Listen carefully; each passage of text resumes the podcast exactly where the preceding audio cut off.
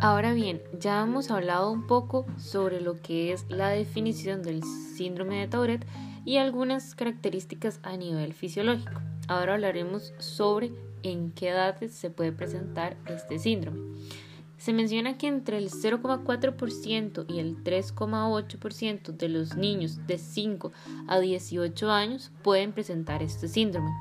La prevalencia de estos tics puede ser a nivel transitoria o a nivel crónico, es decir, puede ser que en un momento estos niños presenten muchos, muchos tics y de pronto puede ser que los dejen de presentar. Este, la mayoría de ocasiones es en edad escolar y los tics más comunes podrían ser parpadeos de ojos, toser, carraspear, olfatear y movimientos faciales.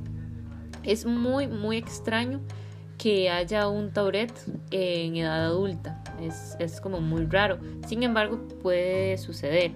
Y esto no afecta negativamente lo que es la inteligencia de la persona, es decir, no afecta a nivel cognitivo y tampoco la esperanza de vida de la misma.